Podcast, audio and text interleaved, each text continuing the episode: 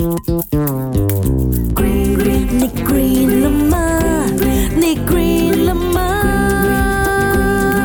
నీ గ్రీన్లమ్మా 自由经理，今日呢个问题系好 serious 噶，我不知道你有有看过，在网络上很多人疯传海狮坠崖的这个影片，你就在想啦，这不那些海狮在岸上好好的，它要这样子跳下山呢？它在北极地区呢就有好一些动物在那边生活的，有北极熊啦、海豹啦，还有海象。哪来讲讲今天的主角啦？海象，他们大部分的时间呢都是漂浮在冰上面呢，还有这个海滩上面度过的。它们肚子饿的时候哦，就会下海觅食啦。吃完东西了，就会上岸或者是去到浮冰上面休息的。可是你知道吗？在过去的四十年间呢，俄罗斯的北极地区平均气温是升高了将近三度的。到近几年来呀，北极的夏季一些地区啦，那个气温都是超过了三十度。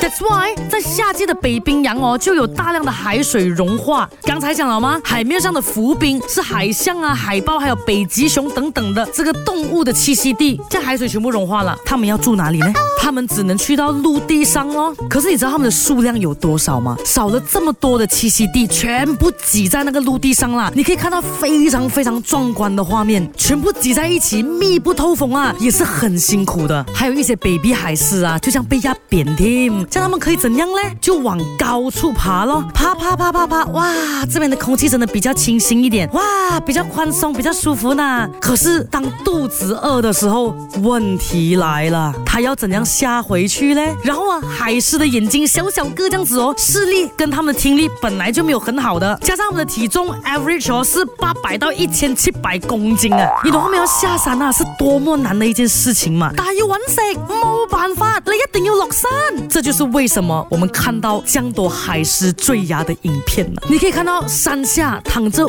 无数已经跌死在那边的海狮。哇，这种画面看到真的是让人好心酸呐！一切一切都是温室效应的问题，所以我们还不要好好保护我们的地球吗？